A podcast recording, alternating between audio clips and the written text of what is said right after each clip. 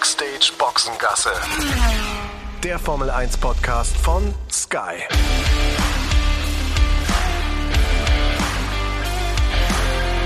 Mit Sascha Roos, Peter Hardenacke und Sandra Baumgartner.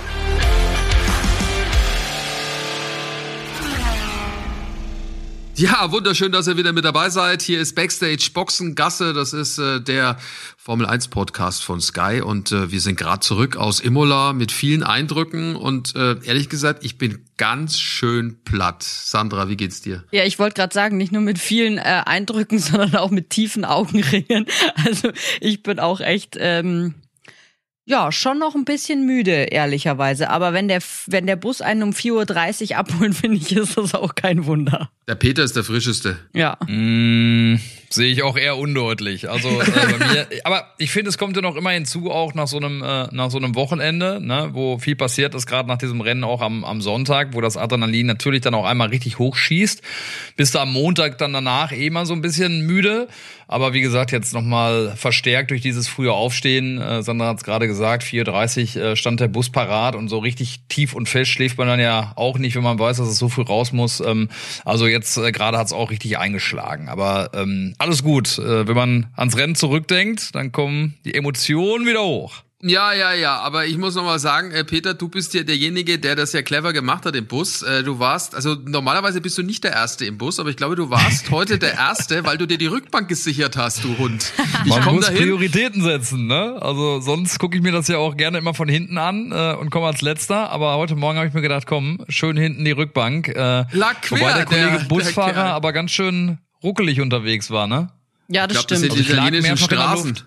Ja, das hat ganz schön gerumpelt. Wir sind ja von Florenz los, ne? Also das waren ja, wie viel, wie viel waren das? Knapp zwei Stunden, ne? Wir sind zwei Stunden im Bus dahin getuckert. Kann das sein? Irgendwie Ja, so. Ja. So ungefähr. Aber sag mal, Jungs, wie ist das bei euch? Weil ich habe das ja immer so, wenn ich dann weiß, der Wecker geht so früh, dann kann ich nicht einschlafen, weil ich immer so ein bisschen leicht die Angst habe, dass ich den Wecker nicht höre, irgendwie verschlafe oder sowas. Ich habe da immer so ein bisschen Schwierigkeiten. Wie ist das bei euch? Also bei mir geht es super. Ich kann überall und schnell schlafen. Äh, Die Frage ist, wie tief, aber das hat eigentlich funktioniert. Das Witzige ist ja, das Hotel ist ja super hellhörig äh, gewesen, in dem wir waren. Und ähm, nebendran war ja äh, die Kollegin von uns aus der Redaktion, äh, die Imke, und ähm, ihr Wecker war zur gleichen Zeit gestellt wie meiner. Also wir hätten eigentlich nur einen gebraucht, äh, obwohl die Wand dazwischen war. Das wäre locker gegangen. Und wir haben die gleiche Morgenroutine offensichtlich gehabt. Ja, ähm, Toilettenspülung und Dusche im gleichen Rhythmus ging an. Das hast du Blindes, blindes Verständnis bei uns in der Redaktion, kann man sagen. Ja, so ist es. Sie war aber dann irgendwie schneller fertig als ich. Weiß auch nicht. Ich habe noch äh, ein paar Sachen packen müssen. Ja, aber Rennen war ja Wahnsinn, ne? wenn wir schon beim Duschen sind. Äh, der, der, der Regen hat äh, für nochmal besondere Würze gesorgt. Ja, vor allen Dingen muss man sagen, das war ja wirklich kurios, ne? Äh, wie das äh, sich dann auch gestern zugespitzt hat. Also leichtes Tröpfeln im Paddock ähm, und dann irgendwann habe ich aufs Ohr bekommen äh, von demjenigen, der dann die Sendung fährt äh, und macht, dass es richtig schüttet. Und dann dachte ich mir so, äh, wo denn? Äh, dass das ja die Anweisung von unserem kleinen Wettergott von äh, von Sascha gewesen ist. Ähm, also äh, Sascha, das war unfassbar, ne? Also innerhalb Ja. von 30 Metern Luftlinie so einen Unterschied zu haben. Ja, ich war ja da in meiner Kommentatorenbox, also in diesem Container im äh, TV-Compound, da wo alle internationalen Fernsehstationen sind, weil ja die normalen Kommentatorenkabinen auf der Tribüne nicht aufgesperrt sind wegen der Corona-Thematik. Also ein bisschen weiter weg von euch. Und ich habe ja da den Bildschirm und sehe da äh, die verschiedensten Streckenabschnitte und dann sehe ich, da regnet und regnet und regnet. Ich Dachte, was ist denn da los? Und sehe euch völlig trocken da stehen. Dachte mir, das gibt's doch nicht. Und dann die Kamera hat umgeschwenkt, dann sehe ich, das waren vielleicht 30 Meter oder 50 Meter ähm, von der von der Vollregenstelle bis zu euch. Ich habe dich sogar stehen sehen, völlig trocken. Und dann habe ich gesagt, Jungs, ihr müsst es unbedingt denen sagen, dass es hinter ihrem Rücken total regnet. Ja, ich habe das gehört. Ich stand ja zu der Zeit oben auf der Terrasse und ich sah natürlich auch so, also ehrlich gesagt schon so ein bisschen aus wie so ein Depp, ne? Weil ich habe einfach gedacht, okay, Nein, niemals. 50 ja, 50 Meter weiter regnet's. Ich spann einfach mal meinen Regenschirm auf. Und es hat aber bei mir gar nicht geregnet und ich stand da die ganze Zeit mit dem Regenschirm und alle anderen. Auch mein Kameramann hatte schon Kamera eingepackt und sich auch eingepackt und so. Also wir waren quasi auf den Monsun vollkommen vorbereitet. Und um uns rum, alle Leute haben auch so ein bisschen komisch geguckt. So, aber ich habe mir gedacht, ist mir jetzt egal. Lieber stehe ich dann nicht da und bin auf einmal klatschnass. Und jetzt schauen mich die Leute bisschen blöd an, aber ich habe halt einfach im Trocknen den Regenschirm aufgespannt. Kann man auch mal machen. Fürs Rennen war es natürlich überragend, ne? Ja, Ja, total. Strategie war natürlich völlig im Eimer. All das, was sie sich vorher überlegt hatten, ähm, hat natürlich nicht funktioniert. Äh, wir hatten ja auch mit unserem äh, Datenanalyse-Tool äh, schon uns gewisse Gedanken gemacht am, am Abend vorher. Was, was ist möglich für Red Bull, den äh, Sergio Perez mit den weichen Reifen, Max Verstappen mit den Medium-Reifen und äh, wie können sie am besten den Hamilton in die Zange nehmen? Ähm, so ganz viele Ideen, die man da dann auch entwickelt, wie so ein kleiner kleiner Teamchef, äh, aber ja, konnte man dann in die Tonne klopfen, wie alles andere auch. Aber dem Rennen hat's definitiv ja mal gut getan. Aber bitte, was für ein Start von Verstappen waren das? Wahnsinn, Wahnsinn. Ich habe ja echt fast fest damit gerechnet, irgendwie, dass da es zwar schon gut läuft, auch beim, äh, beim Verstappen, aber auch der Hamilton da mit vorne irgendwie von der Partie ist. Aber vielleicht hat der Hamilton einfach auch, ich sag mal, zu sehr auf den äh, Sergio Perez geguckt und den, den Max vielleicht einfach so ein bisschen nicht übersehen oder vergessen, aber vielleicht mit dem nicht ganz so gerechnet. Und dann schoss der da daher und geht vorbei und ähm, war, glaube ich, auch so ein Moment, wo der, wo der Max wahrscheinlich im Auto unterm Helm ein Grinsen von einem Ohr bis zum anderen hatte. Hat er sich verdient, muss man sagen. Ne? Wir haben ja auch äh, die letzten Male schon ein bisschen drüber gesprochen, auch vor der Sendung mit, äh, mit Ralf und äh, über das ganze Wochenende.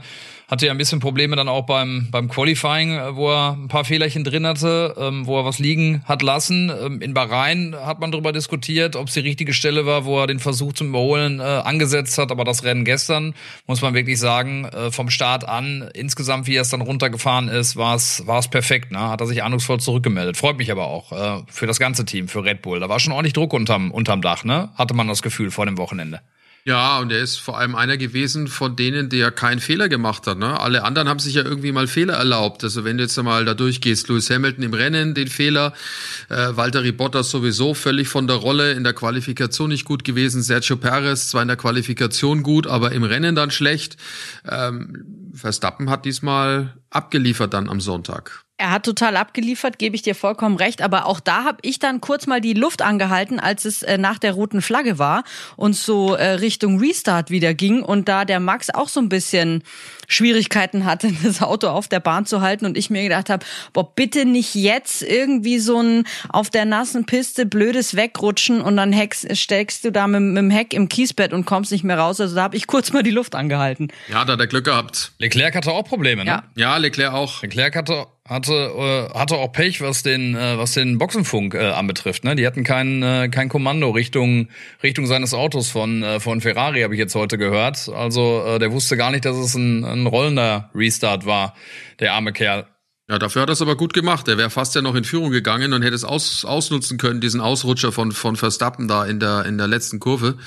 Ja, am Ende ein äh, wirklich aufregendes Rennen an einem äh, ja, tollen historischen Ort. Äh, Ich war ja das erste Mal dort, muss sagen, man merkt das schon. Es hat natürlich ein bisschen Patina dort, also da blättert schon an der einen oder anderen Stelle so ein klein wenig der Lack, aber es äh, ändert nichts daran, dass das natürlich schon äh, ein fantastischer Ort ist dort. Und was ich toll fand, die Zuschauer waren ja nicht zugelassen, aber da waren ja trotzdem einige Motorsportfans auf dem Weg von der Strecke weg, die dort, also gerade am Sonntag dann ja, teilweise an den Ampeln standen und gewartet haben, dass die Ampeln rot sind und Autos stehen bleiben mit Menschen, die sie vielleicht kennen, also gerade jetzt Fahrer logischerweise. Ja. Das fand ich schon beeindruckend.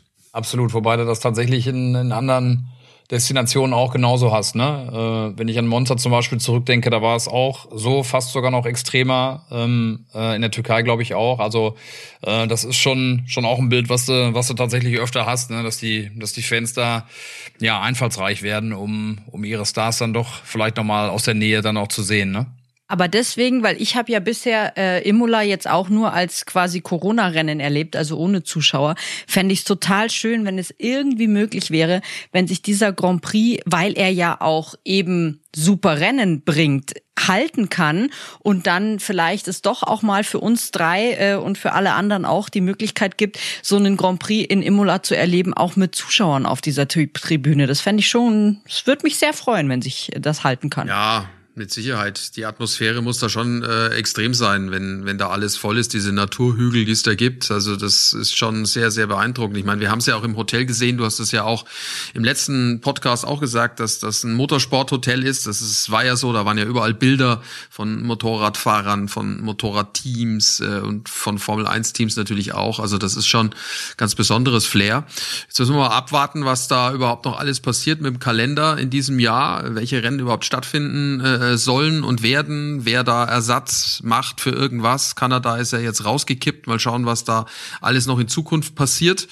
Und äh, nächstes Jahr ist ja dann Miami mit dabei. Das ist ja dann mal völlig anders ne? als, äh, als das, was wir jetzt da in Imola erlebt haben. Alles neu und äh, wahrscheinlich auch viel Glamour drumherum.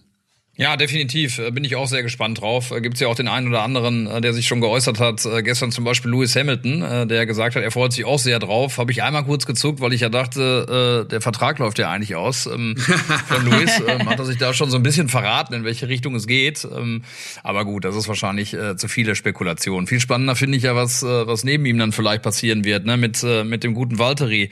Also der hatte natürlich gestern auch mal wieder, beziehungsweise am Sonntag auch einen ganz schwarzen, einen ganz schwarzen Sonntag. Ähm, Glück, dass nichts passiert ist, äh, was die Gesundheit betrifft. Äh, ist ja alles glimpflich ausgegangen mit George Russell, aber ja, das war äh, ein großes Thema nach wie vor, ne? Die Schuldfrage, was diesen Unfall anbetrifft. Wie habt ihr es gesehen?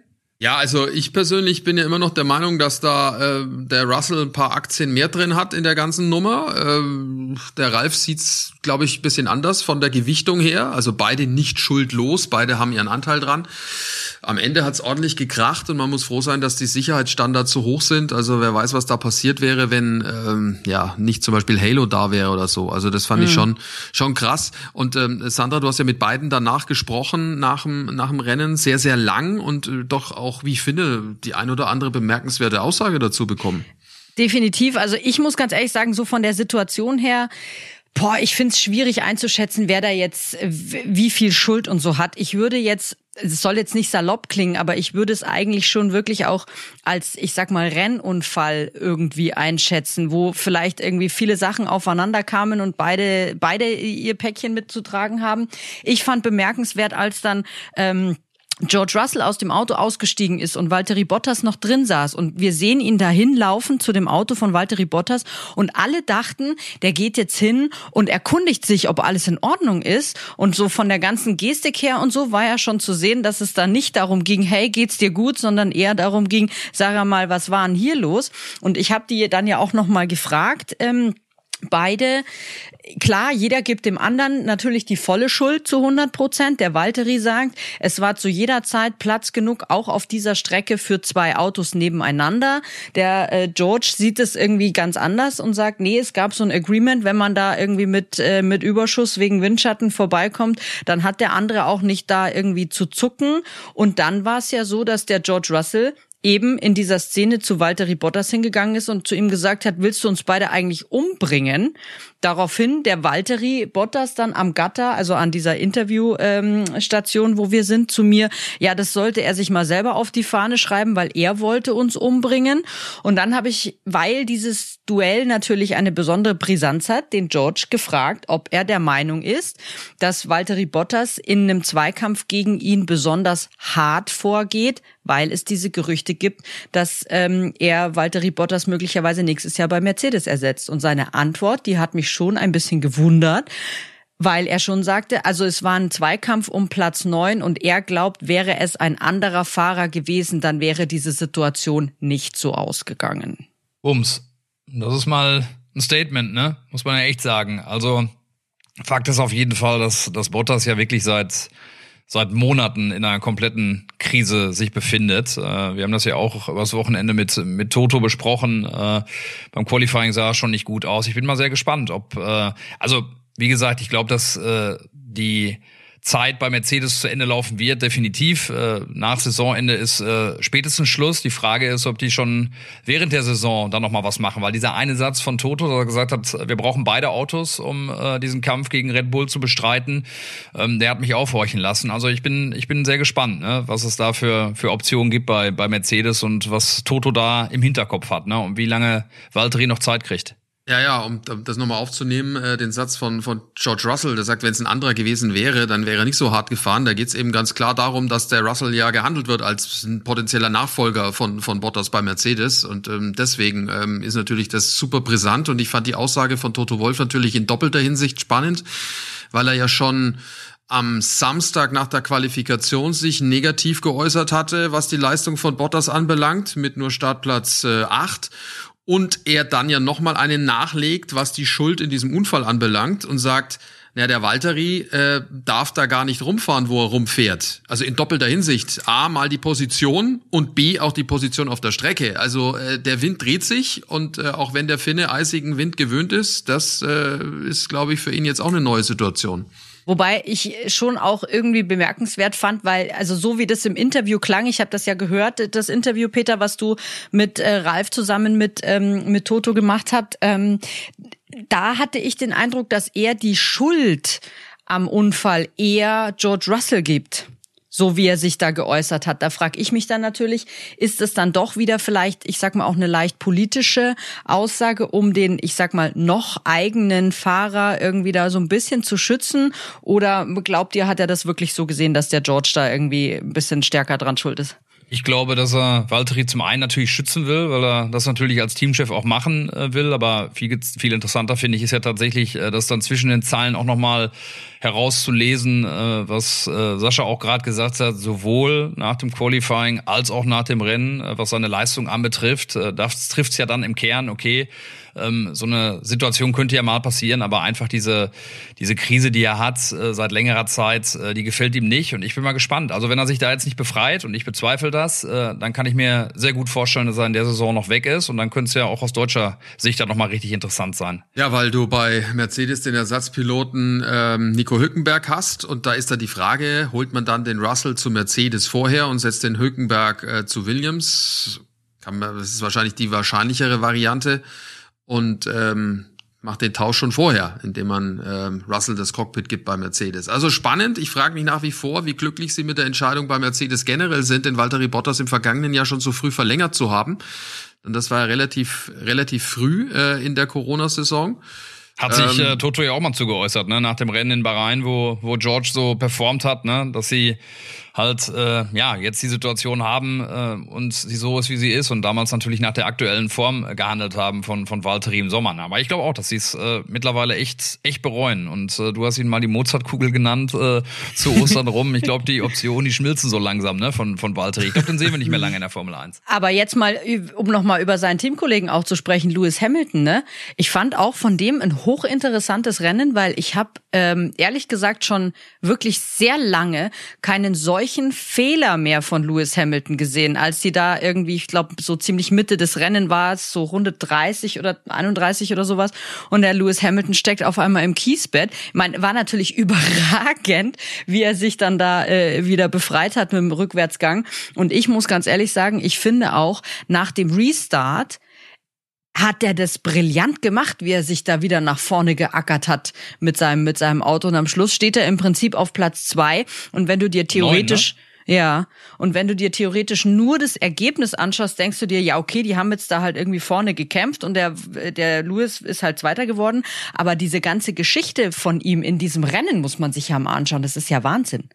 Schnellste Runde auch noch rausgekoffert. Also, ja. Ja, deswegen ist er führender momentan in der Fahrerwertung mit einem Punkt vor, vor ja. Max Verstappen. Ähm, es gab ja ein paar Meinungen, die äh, gesagt haben, ja, also Lewis Hamilton äh, hätte bestraft werden müssen für sein Rückwärtsfahren aus dem Kiesbett raus, aber das war völlig legal, ähm, denn er wurde nämlich geguidet von seinem ähm, Renningenieur, von Peter Bonington und diese Funksprüche, die da zwischen Fahrer und Kommandostand hin und her gehen, die liegen natürlich auch der Rennleitung vor und da daran konnten die natürlich auch sehen, dass das zu keiner Zeit gefährlich war, was da passiert ist und äh, deswegen auch alles korrekt abgelaufen ist. Und Lewis Hamilton hat natürlich schon auch ein bisschen davon profitiert, dass äh, Lando Norris da vorne mit den ähm, Softreifen unterwegs war an Position zwei und ich will nicht sagen, alle anderen aufgehalten hat, aber zumindest äh, konnte keiner so wirklich wegfahren. Und das heißt, er hat sie sich dann alle nacheinander vorknüpfen können. Klar, natürlich überragend gemacht von Hamilton, aber da hat natürlich auch noch ein bisschen andere Dinge noch mit ein bisschen reingespielt, dass es dann diese fantastische Aufholjagd gab mit Platz zwei. Ja, aber irgendwie wirkt halt so, als würde halt im Prinzip wirklich bei, bei Mercedes auch alles immer so in, in Lewis Hamilton Richtung laufen und so ein bisschen gegen den Valtteri Bottas. Und ich habe so langsam wirklich schon auch das Gefühl, dass das wiederum bei Aston Martin auch so ist. Also irgendwie läuft's alles eher so Richtung Lance Stroll und bei Sebastian Vettel irgendwie nicht. Ich meine, beide hatten vor dem Start dieses Problem mit ja, dem zu heißen. Wobei, also in Bahrain äh, war es ja schon eher klarer äh, Vettel-Fehler, ne? Also zum Beispiel. Da ja gut, aber ja der hat dem Ocon drauf, da kann ja jetzt äh, das Team nichts dafür. Das stimmt, aber du musst natürlich ja. auch sehen, davor in der Quali, warum er eh schon schlecht hinten gestanden hat. In der Quali hat er das, dieses, dieses blöde Timing mit, äh, mit der gelben Flagge, wo er keine Zeit mehr setzen kann. Dann hat er ein technisches ja. Problem, wird nach hinten versetzt. Auch da muss ich da widersprechen. Bei der gelben Flagge äh, fährt er zu schnell und nicht das Team. Also, weißt du, das ist, äh, er hat's auf dem Dashboard und gibt Gas. Also, ich, glaube, ich ist auch nehme dir auch ne? gern, ich nehme ihn auch gerne in Schutz, aber Bahrain hat er es schon ver, versaut.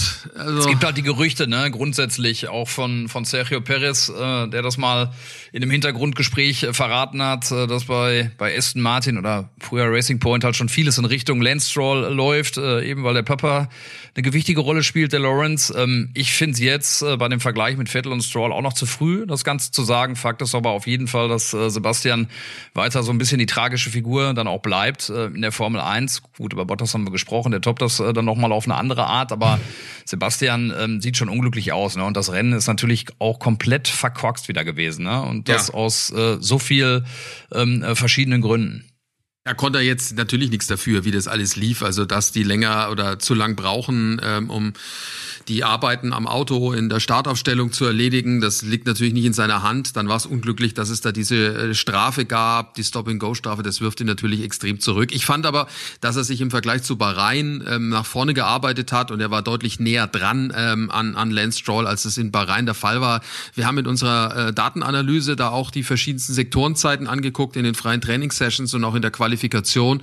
Und da war er auf eine Runde, wenn er alle Sektoren zusammenbringt, also genauso schnell wie Stroll und äh, im Long Run sogar besser. Also das muss man auch sagen, in der, in der richtigen Analyse der Daten bei, bei Sebastian Vettel. Ja, ich fand auch, wenn er dann auf der Strecke auch war, fand ich, hat er es auch echt gut gemacht. Aber ich frage mich da halt manchmal echt so, was da los ist, weil dann kriegen sie es bei seinem Auto irgendwie nicht hin, äh, eben diese Reparaturarbeiten. Dann kommt halt diese Strafe auch zu dem blödesten Zeitpunkt raus, so ungefähr, weil da fuhr er, glaube ich, gerade nach seinem Stop wieder raus aus der Boxengasse ja. und dann blinkt auf einmal von der Rennleitung diese Strafe auf, wo du dir auch denkst, boah, ey, noch mehr Pech gibt's eigentlich nicht, ne? Hat er ja gesagt, da waren sie gerade, da waren sie gerade Kaffee, Kaffee machen, ne? Ähm, genau. Filter war voll. nicht so richtig, so richtig mitbekommen. Ne? Allerdings äh, auch ganz interessant, bevor er zum Interview kam, bei Ralf und mir hat er auch gesagt, er will kein Mitleid haben und finde ich, ähm, hat das ja auch noch in einer ganz, äh, ganz ordentlichen Art und Weise dann auch äh, gemacht. Also mein Eindruck ist auch, dass er schon äh, so ein bisschen eher das Positive ähm, sieht in dieser Situation, was ich auch gut finde. Haben wir auch mal drüber gesprochen, was nimmst du mit dann an äh, solchen ähm, Rennwochenenden und er das Positive sieht. Ähm, Sascha hat es gerade angesprochen, dann auch im Qualifying schon äh, näher dran gewesen an, äh, an Lance äh, im Vergleich zum Rennen in Bahrain. Die Longruns waren gut. Also ich glaube, das nimmt er mit. Dass Aston Martin grundsätzlich ein Problem hat, äh, ähm, äh, was das Auto betrifft, durch die Regeländerungen. Auch darüber haben wir ja lange gesprochen. Ähm, da gibt's ja noch irgendwie dieses kleine Stürmchen mit dem Wasserglas, äh, dass man da nochmal mit der FIA dann auch sprechen will. Ähm, aber das äh, wird ja eher ein verzweifelter Versuch sein. Ich kann mir nicht vorstellen, ähm, dass da noch was passiert. Wobei der Ralf ja sagt, mit dem Druck, den die auch haben, äh, mit der Power, Aston Martin und auch ähm, vielleicht Mercedes, die ja auch äh, nicht unbedingt Nutznießer waren äh, von dieser Geschichte, dass da vielleicht auch noch mal was passiert. Ähm, also das werden wir natürlich auch mit, mit Spannung weiter be beobachten müssen. Ne? Ich finde es ehrlich gesagt halt irgendwie so faszinierend, dass Aston Martin jetzt ja äh, letztes Jahr ähm, so bisschen auf die Mütze bekommen hat für, für dieses Copygate, ja, und jetzt selber wieder so ein Fass aufmachen und so ein Thema anfangen, wo ich mir denke, Ich würde vielleicht einfach mal ein bisschen sagen wir mal so, die Füße stillhalten und einfach versuchen, jetzt mit diesen Regeländerungen irgendwie klarzukommen und ähm, ähm, da einfach mal schauen, dass ich das Auto vernünftig hinkriege. Ich fand das irgendwie total skurril, ehrlich gesagt. Ja, die Frage ist halt nur, ob Aston Martin auch wirklich der Treiber dieser ganzen Geschichte ist und Das nicht vielleicht äh, vor einen Karren gespannt wird, der einen Stern trägt. Man weiß es nicht. Toto und Lawrence äh, sind ja relativ eng. Übrigens, äh, in dem Zusammenhang, ich finde die Frage des Wochenendes äh, bei unseren Sky-Übertragungen, die kam dann doch von Ralf, ne? Als wir mit Ottmar Schaffenauer gesprochen haben, äh, wie trocken er das Ding da rauskoffert äh, in Bezug auf Mercedes, dass die ein erstes Rennen ja dann in Bahrain gewinnen.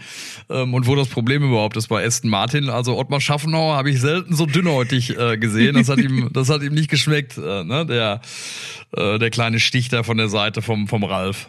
Das kann der Ralf nur wieder gut machen, wenn er einen Kasten Regensburger Bier äh, vorbeibringt, weil äh, das trinkt er offensichtlich sehr gerne, der Ottmar, Der Ottmar. wie ich gehört Ja. habe. Ja, ja, also Regensburger Brauerei, das äh, mundet ihm köstlich. Ja, ja, so ist es. Ja, wir sprechen gleich Der Ralf kann eher mit Wein dienen, ne? Ja, das stimmt. Wir sprechen gleich über Mick Schumacher, über seinen Teamkollegen, über dessen Motorhome und noch viele andere Dinge. Vorher das. Ja, und wenn ihr auch mit dabei sein wollt und die Formel 1 gucken möchtet, dann ist das überhaupt kein Problem. Das geht nämlich ganz einfach via Stream mit dem Supersport Jahresticket von Sky Ticket. Noch dazu das gesamte Motorsportangebot. Checkt mal die Website skyticket.de slash F1 Podcast. F1 Podcast zusammengeschrieben. Der Link, der steht allerdings auch in den Show Notes. Da könnt ihr das ganz einfach anklicken. Und äh, dann habt ihr die Möglichkeit, auf zwei Geräten gleichzeitig ganz easy ohne Receiver zu streamen. Also maximal flexibel in jeder Hinsicht. Schaut drauf auf die Website skyticket.de slash F1 Podcast. Dort bekommt ihr alles erklärt, äh, was es zu tun gilt, um mit dabei zu sein beim Supersport Jahresticket von Sky Ticket. Ja, und natürlich auch noch viel andere Themen, die äh, wichtig sind. Nicht nur das, was auf der Strecke passiert. Ähm, lass uns erst noch mal über, über Mick äh, Schumacher sprechen. Ähm, der hatte wieder ein super Rennwochenende, einen kleinen Schreckmoment, aber ansonsten fand ich's toll. Äh, Sandra, du hast ihn ja ähm, auch nach dem Rennen dann ähm, ja vor dem Mikro gehabt. Da war er allerdings ganz schön selbstkritisch, fand ich. Ja, aber ich fand, ehrlich gesagt, so wie das losging, dieses Interview, ich habe jetzt zum ersten Mal erlebt, dass der Mick einfach so ganz frei von der Leber wegredet und spricht und nicht so ein bisschen so, oh, was sage ich jetzt, damit das alles fürs Interview toll ist und so weiter und so fort. Das war schon echt cool, wie er dann auch, weil das merkt man dann auch so ein bisschen, ein bisschen an der Tonalität, also wie er Wörter ausspricht und wie er Wörter betont, ähm, dass er da jetzt äh, im Prinzip in so einer Situation ist, wie wenn er jetzt halt äh, abseits der Kameras mit jemandem spricht. Das fand ich total cool, ähm, hat total Spaß gemacht, mit ihm da zu sprechen. Und ja, er war total selbstkritisch, deswegen kam ich dann ehrlich gesagt auch nicht dran vorbei, ihn nochmal darauf hinzuweisen, dass es ja erst sein zweites Formel-1-Rennen war, dass es ein extrem turbulentes äh, Formel-1-Rennen war. Er war ja vorher auch noch nie mit Regenreifen in den Bedingungen mit einem Formel-1-Auto unterwegs gewesen. Und dafür würde ich jetzt mal sagen, dass er das wirklich sehr, sehr gut gemacht hat. Er hat das dann im Endeffekt auch ja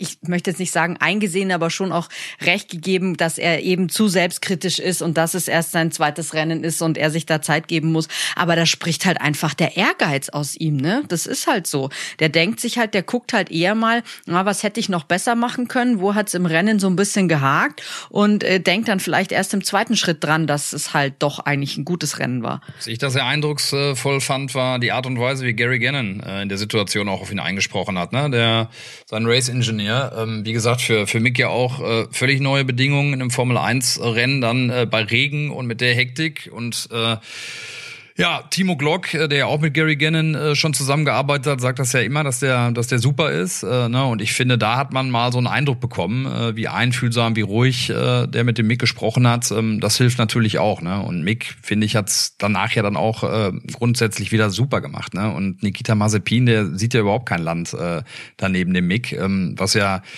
ja, fast schon, fast schon bitter mittlerweile ist. Ich meine, er hat viel Häme eingesteckt, äh, der, der Nikita, aber mittlerweile ähm, tut er einem fast leid, ne? wenn er da durchs äh, Fahrerlager ja. läuft, auch nach dem Rennen. Ähm, also der war richtig gebeutelt. Da bin ich mal gespannt, wie das weitergeht. Ja, definitiv. Also der Dreher von, von Mick in der vierten Runde, der ähm, ja so ein bisschen ihm den Stachel äh, reingetrieben hat, den hat er dann wirklich gut rausbekommen, weil eben der, der Renningenieur so ja ihn aufgebaut hat, so ein bisschen, ja, nach vorne gucken, wir haben nichts verloren, alles gut, fahr weiter und das wird schon laufen. Am Ende war da, glaube ich, eine Minute trotz dieses Drehers vor, vor Mazepin. Also ja. das ist schon eine starke Leistung, ja. Mazepin nur aufgefallen eigentlich ähm, im, im, im Fahrerlager, neben dem Fahrerlager, also ja, auf dem Campingplatz der, der, der, der Pilot Piloten, denn es ist ja so, einige der Piloten ähm, waren im Hotel, ein Großteil der, der Fahrer haben ja so riesengroße Wohnmobile mit dabei, Motorhomes heißen die, so ähnlich wie man es vielleicht kennt vom Volksfest, wo, wo dort die Schausteller wohnen, nur viel luxuriöser und noch viel größer. und das Größte hat, das Größte von allen hat der Massepin, ne? Ein Doppelstöcker, Wahnsinn. Ja. Aber das Interessante ist, der äh, Ritchie, der für die Sicherheit ähm, äh, zuständig ist, unter anderem äh, im Fahrerlager bei der Formel 1 und auch was die Rennstrecke betrifft, der hat gesagt, dass äh, das gute Stück zum Verkauf ähm, äh, feilgeboten wird ne, von den Mazepins. Also die wollen wohl nochmal nachrüsten äh, und nochmal noch mal drauflegen. Also wer von euch das äh, nötige Kleingeld hat, Sascha, Sandra, ne, also könnt ihr gerne zuschlagen. Ich glaube nicht mal, wenn wir zusammenwerfen, kommen wir dahin. Ja? Und äh, wahrscheinlich haben wir dann äh, das nächste Mal so ein dreistöckiges Teil von Mazepin da stehen. Was ich aber auch lustig fand, ich habe ja dann auch öfter mal vor dem Fahrerlager gestanden. Ihr kanntet mich ja auch auf dem Parkplatz. Ne? Ich war so ein bisschen der Parkwächter am Wochenende und habe da immer ein bisschen beobachtet. Und die Jungs, die da eben mit ihren Motorhomes hinten standen, die kamen ja alle entweder zu Fuß oder mit dem Roller an. Und das wirkte dann schon wieder so, ich meine, äh, Lewis Hamilton auf dem Roller da äh, cool durch die Gegend fahren, kennen wir ja schon.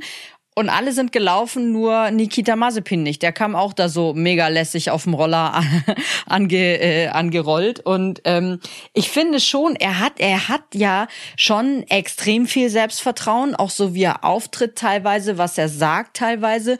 Und glaube, dass es für ihn jetzt auch ganz, ganz schwer ist, eben mit diesem Druck umzugehen, weil er hat gerade von unseren englischen Kollegen richtig Feuer bekommen wegen seinen vielen Drehern. Und ich glaube, dass das schon extrem an ihm kratzt. Und möglicherweise kann das natürlich auch ein Faktor gewesen sein, auch im Rennen, dass er einfach verunsichert war und ein bisschen sich halt so vielleicht auch gedacht hat, ah, wenn ich mich jetzt wieder drehe, dann kriege ich wieder auf die Mütze, obwohl es vielleicht in so einem Rennen bei solchen Bedingungen gar nicht gerechtfertigt wäre. Und ich, ich glaube schon, dass da bei ihm auch echt Unsicherheit mitspielt.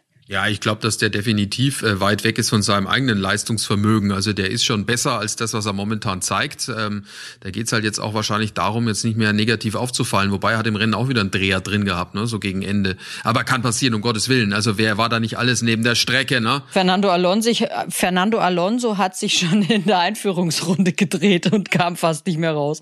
Ja, das ist ja, klar, das passiert halt einfach. Und mein Sergio Eben. Perez ist mittlerweile mit jedem Kiesbett in Imola per Du. Also es ist äh, auch so gewesen am Ende.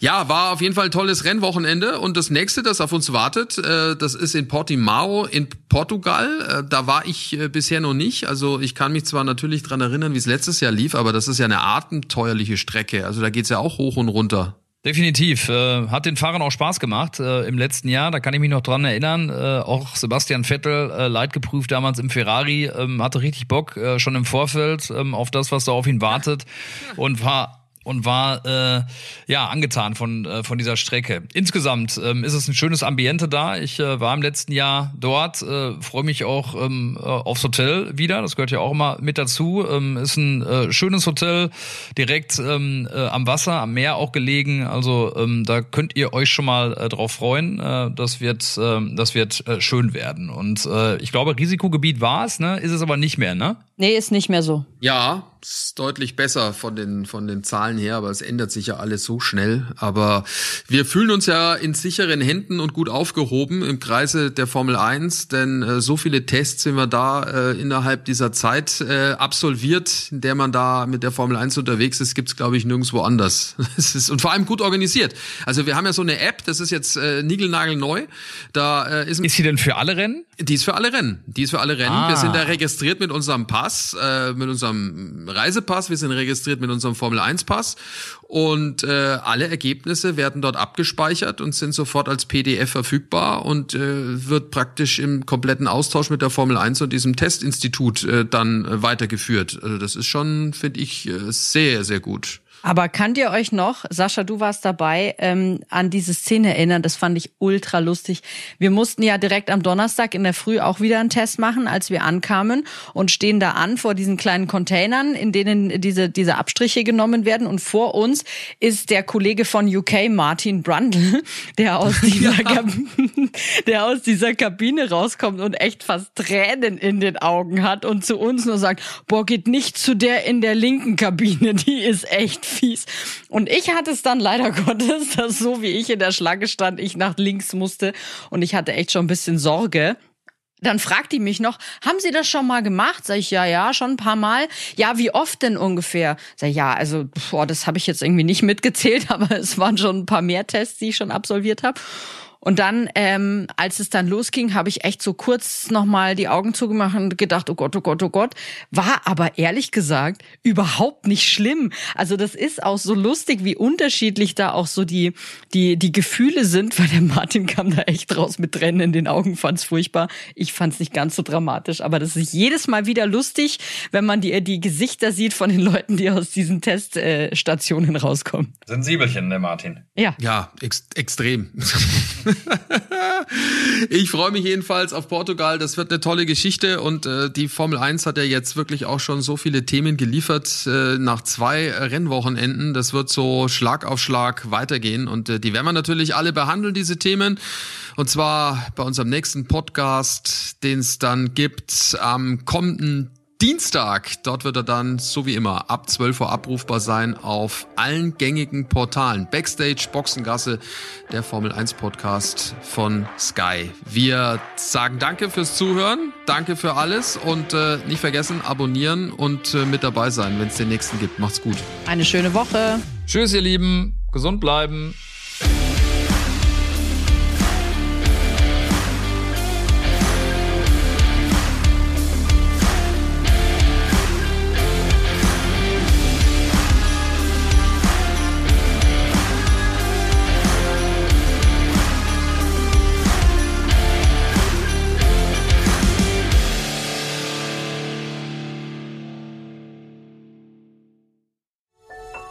Dies war eine Produktion der Podcast-Bande.